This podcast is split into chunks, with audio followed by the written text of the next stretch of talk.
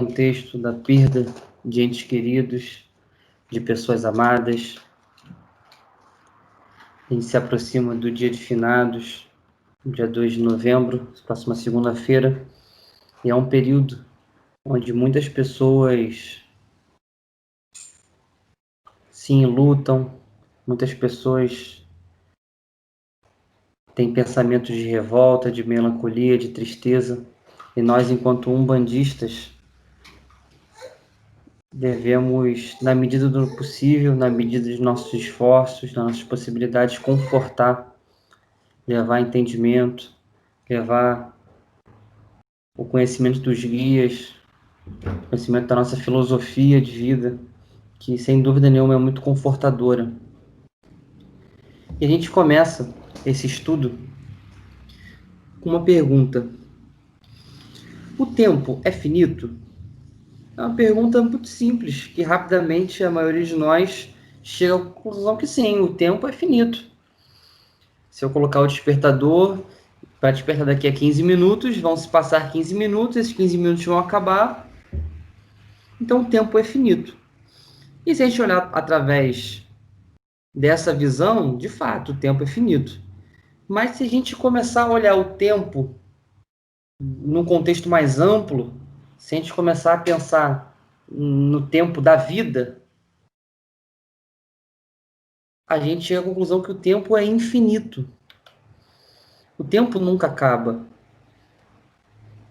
Quando a gente começa a pensar no período de uma encarnação, muitas pessoas pensam uma encarnação é finita, e de fato é. Depois de 80 anos, 40 anos, 10 anos, a pessoa desencarna e aquela encarnação foi finita.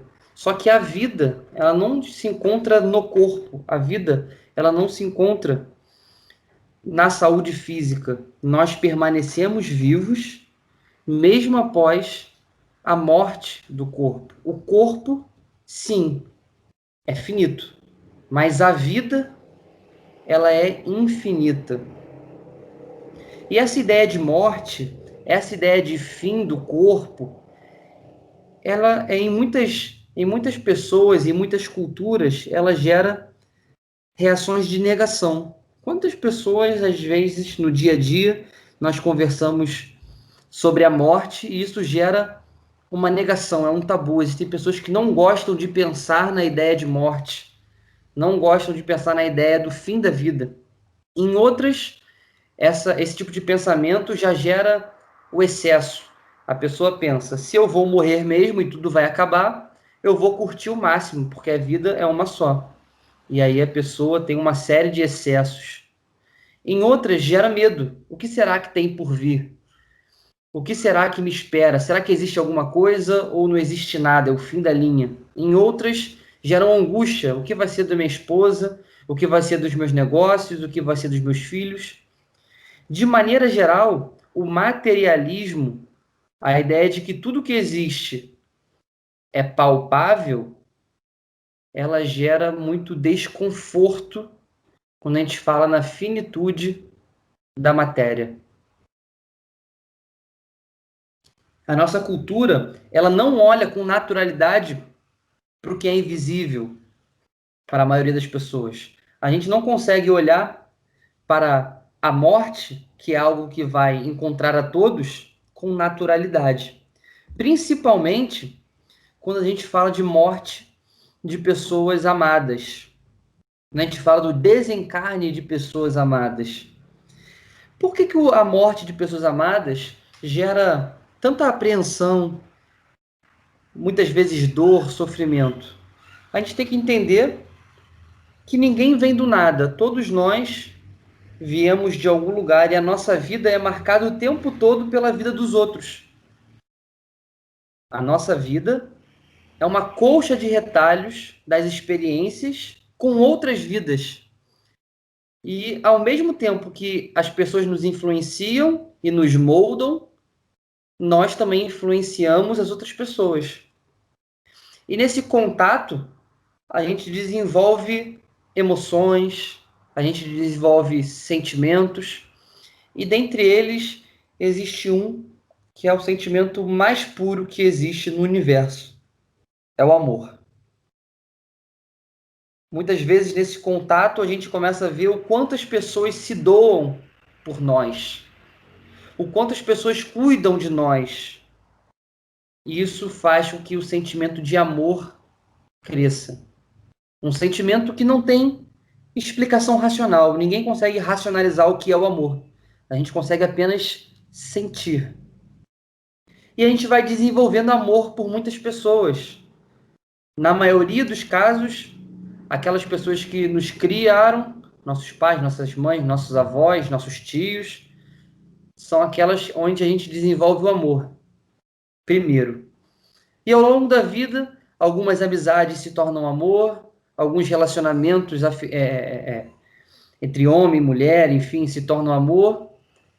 Quando temos a oportunidade de sermos responsáveis por outras vidas, sejam sobrinhos, filhos, afilhados, esse amor chega a um outro patamar.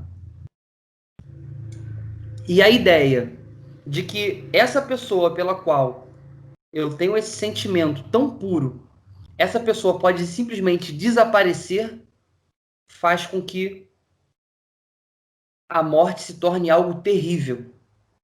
Essa ideia de que aquela pessoa que saiu de dentro de mim daqui a 10 anos pode sumir é assustador, é terrível.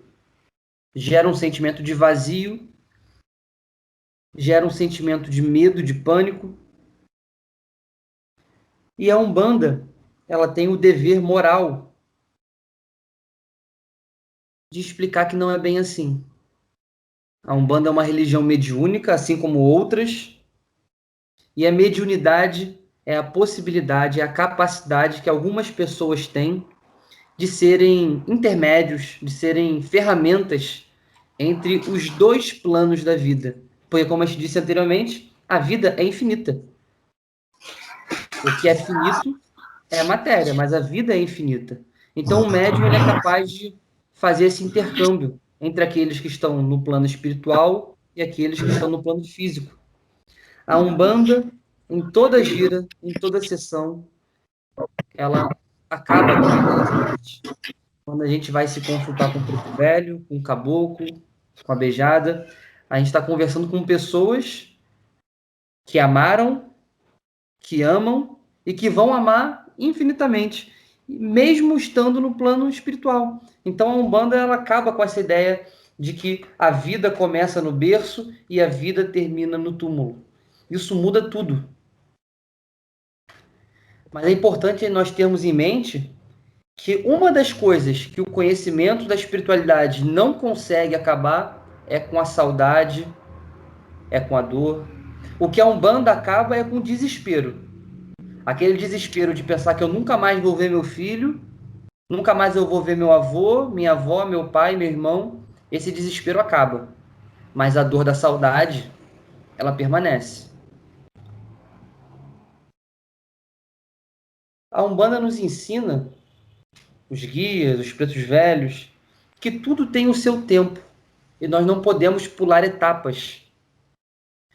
Então, naquele momento em que aquele ente querido, aquele familiar, aquele amor passou desse plano da vida para outro plano da vida, naturalmente nós devemos viver o processo de luto. É saudável. A ciência, a psicologia nos diz que é saudável viver o luto. O luto é aquele período de tempo onde nós vamos elaborar aquela situação, aquele fato. E é importante que a gente viva o luto de maneira adequada. Que a gente se permita elaborar os sentimentos. Até porque a gente não vai ter mais aquela pessoa no dia a dia. Isso é um fato. A gente não vai mais sentir o cheiro da pessoa, ter a oportunidade de está no dia a dia, no cotidiano. Isso de fato, momentaneamente, a gente não tem. E o luto nos ajuda a compreender isso. Só que a Umbanda nos diz que, terminado esse processo de compreensão, a gente tem que viver uma nova fase da vida. Porque a vida, ela continua sempre, seja no plano físico, seja no plano espiritual. Se eu desencarnar nesse momento, a vida continua para mim no plano espiritual e para aqueles que ficam no plano físico. E aquelas pessoas com, com as quais eu convivo no cotidiano vão ter que compreender e começar a viver essa nova fase da vida. É aquela máxima do, da cultura popular: o mundo continua girando. Então nós devemos ter em mente que a morte é uma viagem. Aquele familiar nosso que faleceu, que desencarnou, ele foi viajar. Essa é uma comparação muito boa. Porque ele continua existindo, ele continua sendo quem ele é, com os defeitos que ele tem, com as qualidades que ele tem, só que fisicamente distante de nós. E nós devemos nos adaptar nesse novo modelo de vida. Não é simples, muitas vezes é algo que se demora, mas nós precisamos continuar em respeito àquela pessoa, por amor àquela pessoa. Aquele ente querido também nos ama e continua nos amando. Então, por amor, nós devemos continuar tocando a vida. A morte, ela não existe. A morte não é o fim de tudo. Ela existe como uma passagem do plano físico para o plano espiritual. E isso deve ser olhado com naturalidade. A vida é infinita. Certa vez, Chico Xavier, numa reunião mediúnica de atendimento à população, um grande empresário de São Paulo, no auge do desespero, no auge da dor,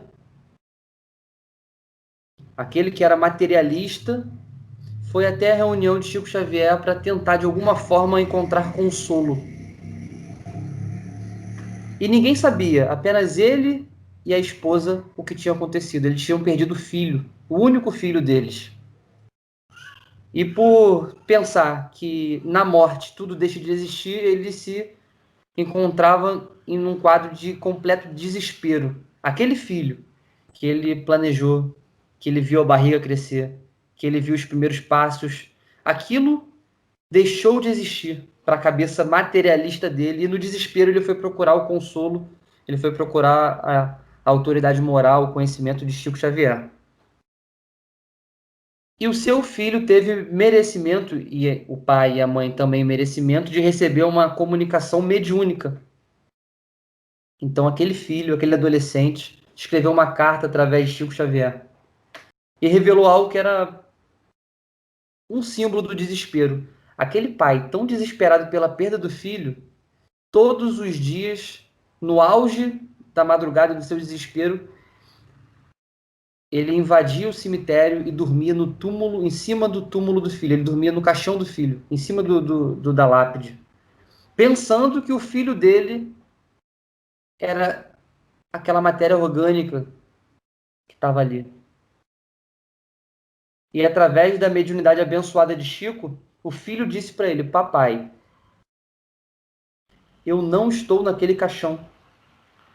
Toda vez que você sai de casa para ir dormir no cemitério, eu fico em casa com a mamãe consolando ela. Não faça mais isso, pai. Eu não estou lá, a vida continua. Usa toda essa energia, todas as suas possibilidades para consolar os outros. Muda o foco. E a partir daquele momento, aquele homem nunca mais pulou o muro no cemitério de madrugada para dormir no corpo do filho, com o corpo do filho que é matéria, apodrece. Mas o espírito é imortal. O espírito é imortal. E o sentimento que nós devemos ter perante aos nossos entes queridos, perante aos nossos familiares, é um sentimento de gratidão. Essa imagem, ela é muito simbólica.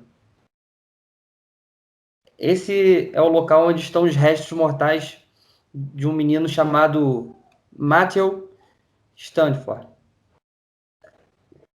e ele nasceu em 1988. E devido a várias complicações durante o parto, falta de oxigênio e várias outras coisas, a equipe médica desenganou a família dele, dizendo que ele iria viver poucos dias. E o pai e a mãe poderiam se revoltar, poderiam se revoltar contra Deus, poderiam ter qualquer sentimento de frustração, de tristeza, pensou e, e adotaram para o estilo de vida. Vamos aproveitar o tempo que Deus nos está dando na presença dele. Sem pensar se é dias, se são horas, se são meses, se são semanas, vamos viver e agradecer essa oportunidade. E o menino viveu 11 anos. Aquele que queria viver dias viveu 11 anos. E esses 11 anos não foram fáceis. Uma aprovação encarnatória muito difícil. Ele era cego, ele tinha diversas deficiências motoras. E no dia que ele foi enterrado, o pai pediu para construir essa estátua no seu túmulo e disse que agora a alma do filho dele era livre, não estava mais limitada pelo vaso físico. Agora ele era livre. E ele sentia muita gratidão por cada dia daqueles que a princípio eram poucos dias e viraram 11 anos, ele que ele teve a oportunidade de conviver com o filho dele.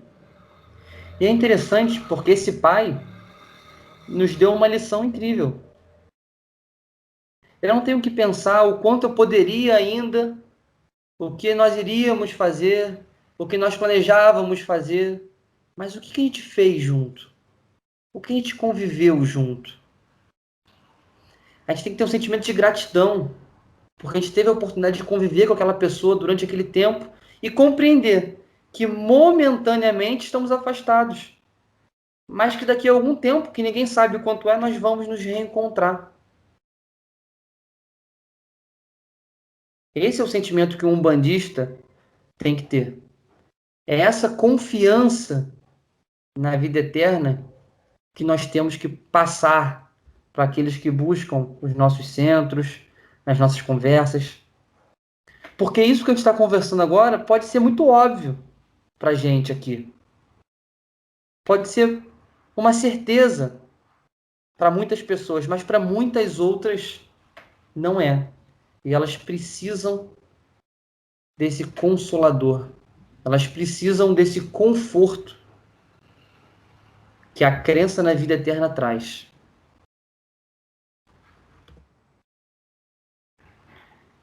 Porque a vida, como a gente disse desde o início, ela nunca acaba. A vida física e a vida no plano espiritual são dois lados da mesma moeda.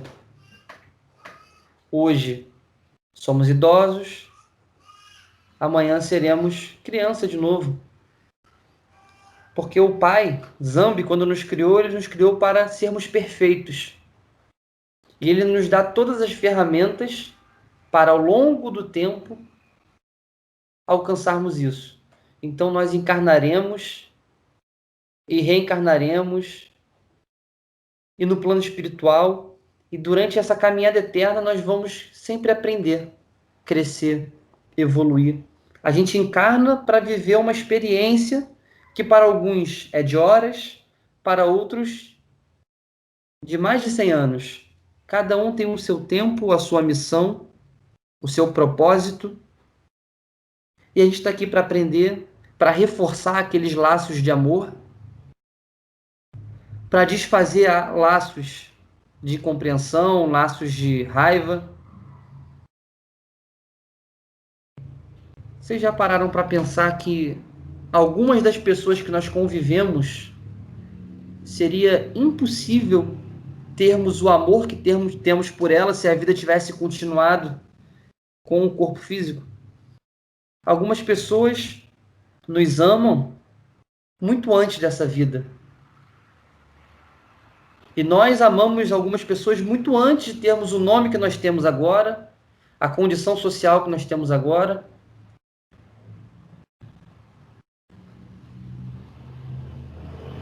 Essa frase, ela está escrita na lápide de Allan Kardec, que foi codificador do espiritismo, e aquele aonde a Umbanda possui uma de suas raízes. Nós já falamos isso outras vezes. Nós bebemos em quatro fontes: nos cultos indígenas, temos influências católicas, influências africanas, influências do espiritismo. No, na lápide de Allan Kardec está escrito: nascer, viver, morrer, renascer ainda e progredir sempre. Tal é a lei. Nós iremos viver para sempre. Em cada existência, nós vamos aperfeiçoando o amor pelos que nós já amamos e desenvolvendo amor por outras pessoas. O amor não acaba. Esse trabalho de hoje, bem curtinho, nosso propósito, nosso, nosso objetivo, nosso propósito é que ele dure por volta de meia hora. Ele foi um pedido do Caboclo Cobra Coral para que a gente falasse sobre o dia de finados na Umbanda.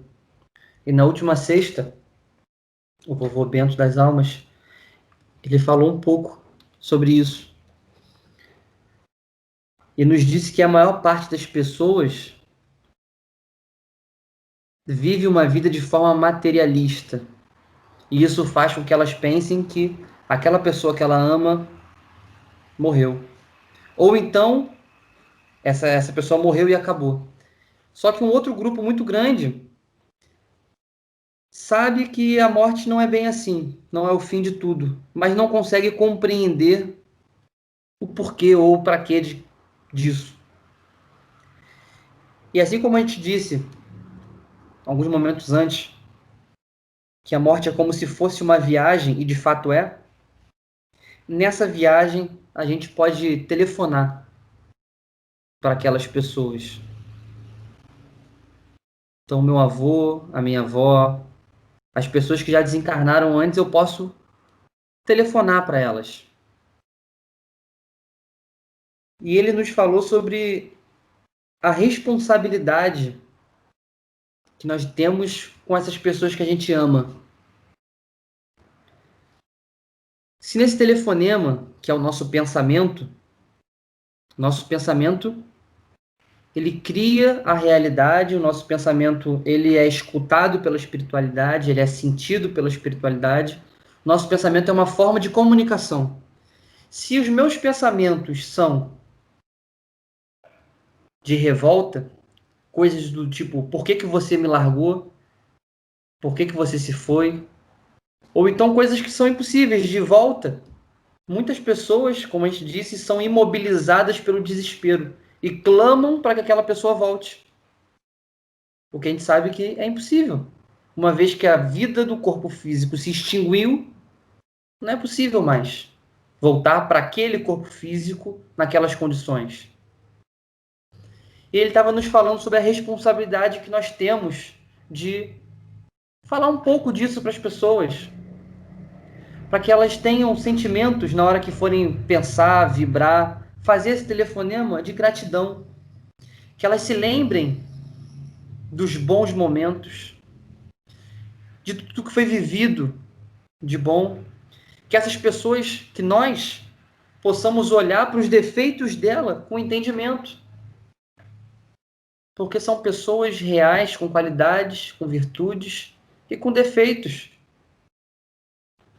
Então, nesse dia 2 de novembro que se aproxima, que a gente possa, cada um do seu jeito, aconselhar aqueles que sofrem tanto com isso, que a gente possa pedir às almas benditas, aos pretos velhos, que levem consolo aos que ficaram e aos que foram.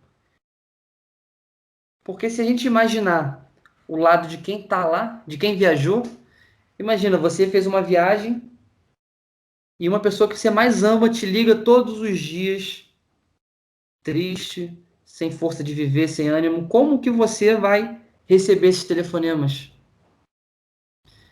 Então que a gente possa explicar isso para as pessoas, porque infelizmente o materialismo ainda predomina e ainda domina a humanidade. Pouco a pouco, o homem vai compreendendo que a vida é espiritual e o plano físico é apenas uma experiência. Mas enquanto isso não acontece, existe muito sofrimento, muita falta de informação. Então esse trabalho era para que a gente conversasse sobre isso, que a gente perdoasse o passado, que a gente olhasse para o futuro. Porque aquele abraço, aquela palavra que você queria ter dito, você pode dizer, e essa pessoa vai te ouvir mas que a gente faça isso com responsabilidade, com compreensão. E para que a gente possa terminar esse nosso breve trabalho,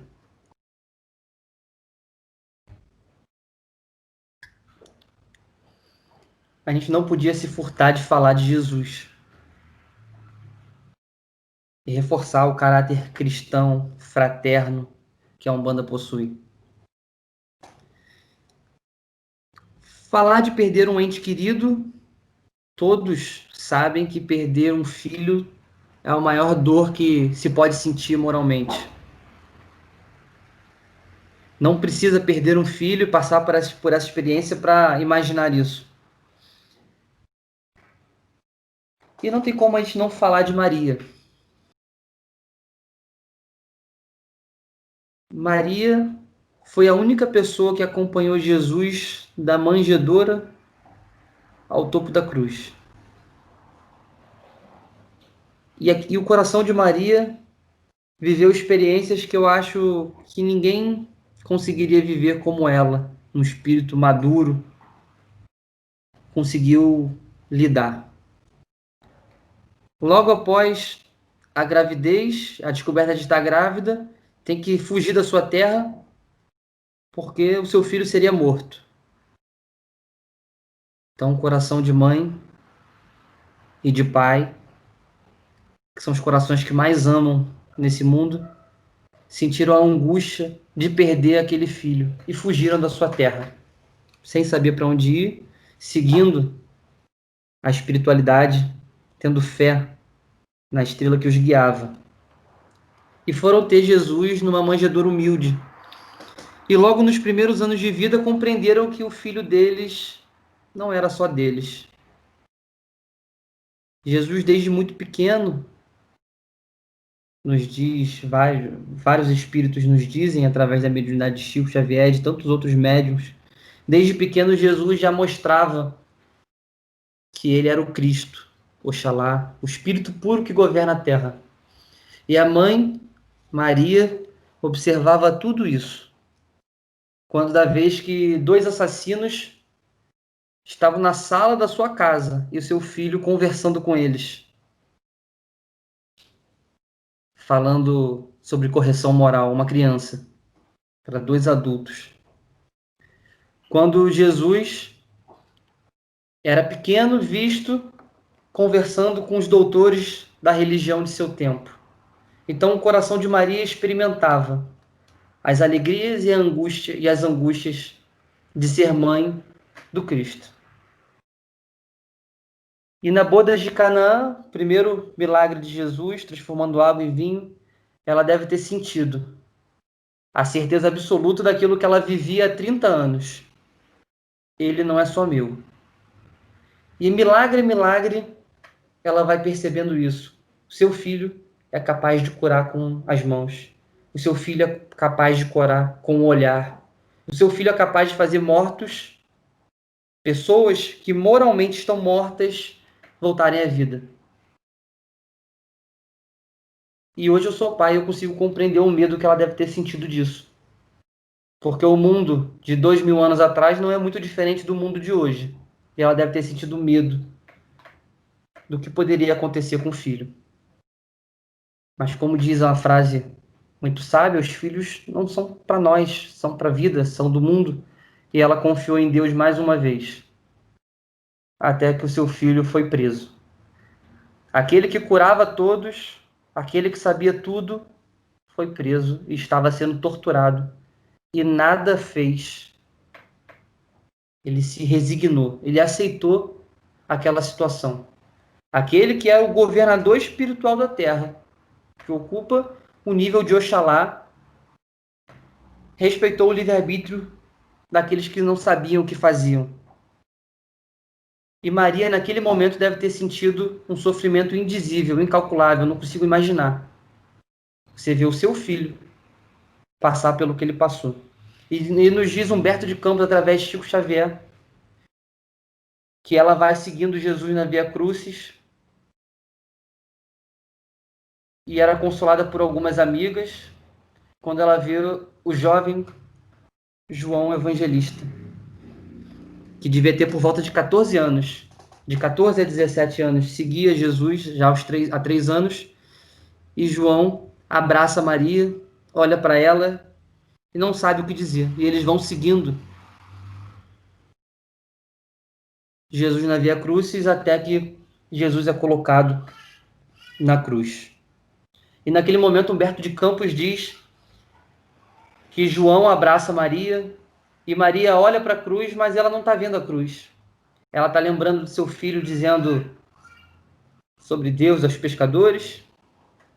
Ela está lembrando do seu filho pequeno na carpintaria do pai. Ela não quer fixar a sua mente naquele sofrimento. E ela vai vagueando pelos 30 anos, pelos 33 anos que ela teve a oportunidade. Porque para Maria, Jesus não era o Todo-Poderoso, Jesus era o filho dela. E Jesus ainda encontra forças para dizer: mulher, aí está o teu filho. Como que falando, mãe, eu vou, mas você não fica sozinho. João está contigo. João precisa de você e você precisa dele. Nessa passagem do Evangelho, a espiritualidade estava nos dizendo que nós nunca estamos sozinhos, nem espiritualmente e nem materialmente. Então, se aquele ente querido foi, nós vamos encontrar apoio, uma porta vai se abrir. A gente vai encontrar conforto e consolo para conseguir viver o tempo que nos falta. E Maria saiu dali abraçada por João. E nos dias a espiritualidade que foi para a cidade de Éfeso, numa casinha muito humilde. E Maria poderia ter se revoltado, poderia ter se entristecido, ter morrido de desgosto, mas não. Ela tinha profundo sentimento de gratidão por ter vivido aquele tempo com o filho. E em honra e respeito à obra dele, ela foi pregar o seu evangelho. Ela foi atender os necessitados. E Humberto de Campos nos diz que ela era conhecida como Mãe Santíssima, como a Mãe Poderosa, porque através da autoridade moral dela, ela conseguia fazer com que as pessoas se auto-perdoassem. Com os conselhos daquela que passou por tudo isso, era quase que irresistível continuar arredio, agressivo. Então Maria ela tinha a capacidade de tranquilizar, de serenar as pessoas. E ela atendia todos os dias dezenas de pessoas que iam pedir para ela conselhos, pessoas que ela e João iam fazer curativos. E os anos foram se passando e a saudade do filho crescendo. A saudade de Jesus crescia. Porque por mais que ela soubesse que teu filho estava vivo e que um dia ela iria reencontrá-lo, a saudade ela permanece. E a idade foi avançando e um dia Maria, bem velhinha, já tarde da noite, batem a porta dela e é um, um mendigo, mais uma pessoa pedindo conselhos, pedindo ajuda. Ela abre, atende aquela pessoa, lhe oferece água, e aquela pessoa traz um capuz à cabeça. E aquela pessoa não pede nada a Maria. Aquele mendigo começa a falar do evangelho. Começa a falar do reino dos céus. E Maria começa a se relembrar na memória do parto na manjedoura, da infância, até mesmo da cruz. Maria começa a se relembrar e seu olho se enche de lágrimas. E Maria não sabe o que está acontecendo, uma sensação muito estranha lhe toma. E ela se ajoelha aos pés daquele mendigo e beija as mãos. E Jesus traz propositalmente as marcas dos cravos nas mãos, fala: Levanta-se, mamãe. Porque o meu pai te chama, e é da vontade dele que no teu reino você seja a rainha dos anjos. E Maria abraça Jesus e desencarna. Aquele abraço que ela esperou décadas, esperou muitos anos para dar. Ela dá em Jesus e sobe aos céus então, nessa noite, que nós possamos absorver as lições de Maria, que nós possamos colocar a nossa dor, a nossa saudade num local em que ela fique ali, quietinha. A gente não tem que tentar esquecer, a gente tem que compreender essa dor, essa saudade e fazer que os anos que a gente fique aqui sejam anos que favoreçam esse encontro em felicidade, porque esse encontro vai acontecer. E Maria sabia disso, e aconteceu. Então nós vamos abraçar aqueles que se foram, nós vamos beijar aqueles que se foram, nós vamos sentir o cheiro deles. Só que enquanto isso não acontece, que nós tenhamos gratidão pelo que vivemos, que nós tenhamos responsabilidade com as nossas ações, com os nossos pensamentos, e que a gente vibre energias de amor, de esperança, de alegria para esses entes que continuam nos amando. E essa era a nossa proposta da noite.